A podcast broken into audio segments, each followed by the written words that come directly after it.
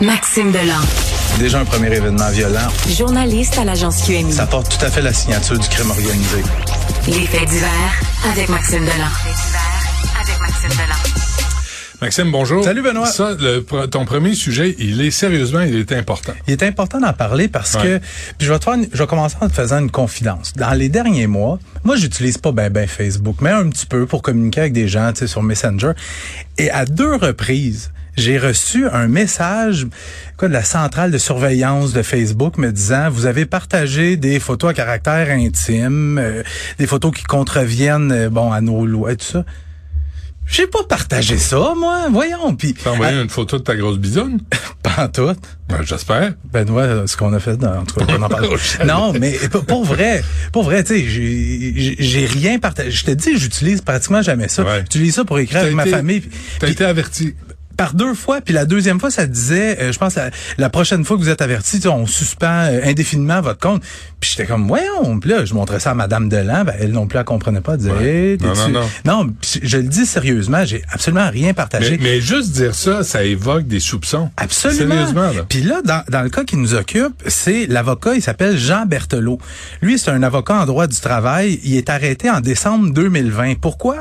Parce que l'intelligence artificielle de Facebook a détecté que M. Berthelot aurait envoyé à partir de sa messagerie euh, Messenger une photo d'un enfant, euh, probablement nu ou en petite tenue, une photo compromettante d'un enfant.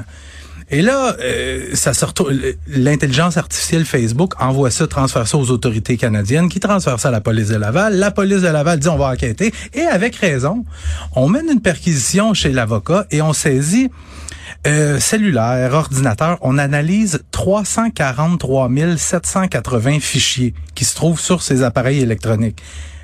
On trouve rien, rien, rien.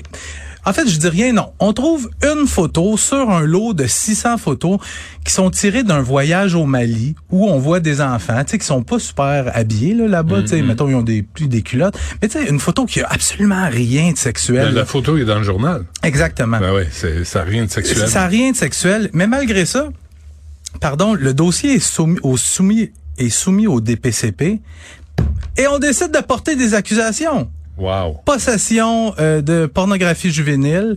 Euh, pour cette photo-là. Pour cette photo. C'est deux femmes. En plus, il y a deux femmes. Il y a trois enfants qui rient autour d'eux. Mais ce que, je, ce que je veux dire, c'est que les policiers qui enquêtent là-dessus habituellement, c'est quand même des spécialistes en la matière. Tu sais, quand, quand tu analyses 300, pas loin de 350 000 fichiers, habituellement, tu vas voir un peu la tendance du gars. Là. Ben et, et Durant l'interrogatoire, on a même montré la soi-disant photo qui aurait été partagée par Maître Berthelot. On a montré la photo à M. Berthelot et ça a l'air qu'il a été dégoûté. Il dit, voyons, je veux pas voir ça. Moi, j'ai zéro attirance pour les enfants. Puis jusque-là, je peux comprendre les policiers d'avoir un doute. Parce que rares sont les pédophiles qui vont dire, ben oui, moi, les enfants, j'aime ça. Sauf que à partir du moment où tu analyses tous ces appareils électroniques et tu ne trouves rien, on devrait juste fermer le dossier et dire, regarde, on s'est trompé. Puis tout ça part de l'intelligence artificielle de Facebook. Mhm. Et Aujourd'hui, là, Jean Berthelot, on est trois ans plus tard, vient d'être blanchi complètement de mhm. toute accusation. Mhm. Sa vie est finie à lui. Sa vie est finie à lui. Sa réputation est salie. Je me souviens, moi, en décembre 2020, j'avais écrit sur lui. J'avais écrit un avocat de Laval, tu sais, au banc des accusés. Je, trouve ça plate pour ce monsieur-là. Je trouve faut faire attention, hein. Ouais. Ouais, faut faire attention. Cinq ans de, cinq ans et demi de prison pour un chauffeur qui a tué deux personnes. Ouais, puis j'ai vraiment l'impression de me répéter à cette chronique-ci. Ça vient de tomber comme nouvelle, c'est Erika Aubin dans le Journal de Montréal qui rapporte ça. Mathieu Langlois, un chauffeur récidiviste, vient d'écoper de cinq ans et demi de détention pour avoir tué un couple dans une collision routière près de Sorel. On est le 15 août 2021. Il y a un couple ils viennent de tomber en vacances. Première journée de vacances, ils décident d'aller faire une ride en moto et ils croisent le chemin de Mathieu Langlois sur la route 255 pour une raison qui, à ce jour, n'est toujours pas connue. Dévie de sa voix, impact frontal. Ah. Le couple, deux, on parle d'un homme et une femme dans la cinquantaine, les deux meurent. Et on arrête le, le conducteur, le chauffeur, Mathieu Langlois. Écoute, il avait consommé trois types de drogues différentes avant l'accident. Et en cours, lui, il a dit, ben non, ben non, ben non, c'est pas les drogues qui ont fait que j'ai dévié ma voix. Ben, j'étais sur mon cellulaire. Puis ça, c'est dans le résumé conjoint des faits. Fait qu'il l'a admis. Lui, il a plaidé coupable et il vient d'écoper de cinq ans et demi de détention, mais Mathieu Langlois avait pourtant déjà eu un wake-up call en 2018. Il avait été arrêté avec deux passagers dans son véhicule. Il était en capacité affaiblie, puis il avait défoncé un cabanon, perdu le contrôle dans une courbe. Il avait défoncé un cabanon. Là, tu as un chauffeur récidiviste qui est cop de 5 ans et demi de prison, puis je te le dis tout le temps, il va faire deux tiers de sa peine, il va être libéré d'office. Mhm. C'est ça la norme. Fait qu'il va faire peut-être trois ans. Trois ans, moi je trouve ça court. Pour Trois ans, donc deux personnes meurent, un an et demi chacun, euh, la valeur d'une vie humaine au Voilà. Québec. Voilà.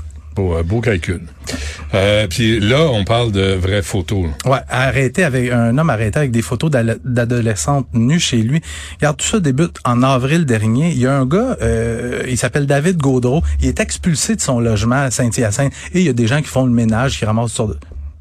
Et là, on trouve des photos d'adolescentes nues dans son débarras, dans ses choses à lui. Et là, on avise la police, la police prend le dossier et commence un travail d'enquête assez compliqué parce que on réussit à établir que les photos en question ont été prises quelque part en 2004 ou 2005, mais il faut trouver qui sont ces adolescentes-là. Qu'il y a du travail policier qui se fait, on réussit à en identifier certaines, mais il y en a d'autres qui sont toujours pas identifiées. Puis ce que l'enquête démontre, c'est que David Gaudreau, lui, s'annonçait sur le web comme étant un photographe professionnel qui offrait aux adolescentes des séances photos professionnelles. Ben oui. là, tu sais, Puis il y a bien des adolescentes que leur rêve, c'est devenir bon mannequin et tout ça. Le problème, c'est que David Gaudreau, ce qu'on me dit, c'est qu'il droguait possiblement les adolescentes avant la, la soi-disant euh, séance photo avec du GHB qu'on tout le monde connaît sous le nom de la drogue du viol. Euh, fait que David Gaudreau est arrêté, fait face à des, toutes sortes d'accusations en matière de pornographie juvénile, mais c'est un gars aussi qui a plusieurs antécédents euh, pour des crimes de nature sexuelle. Puis j'ai regardé un peu ses réseaux sociaux. Tu vois que sa description sur un de ses réseaux sociaux euh, prend tout son sens. Il écrit « Je suis célibataire, j'ai aucun enfant, même si je les adore ». Quand même, hein? Fait que, euh, juste un petit message la Sûreté du Québec cherche à identifier d'autres femmes qui auraient pu le croiser le chemin de David Gaudreau. S'il y a des gens qui se reconnaissent, communiquer avec la Sûreté du Québec. Pseudo euh, photographe professionnel. Oui, oui. Mais c'est pas la première fois qu'on voit ça, hein, des photographes professionnels qui... Quelle imagination, hein? Quand- ouais, faites-vous pas prendre à ça. Euh, Maxime, merci. À demain.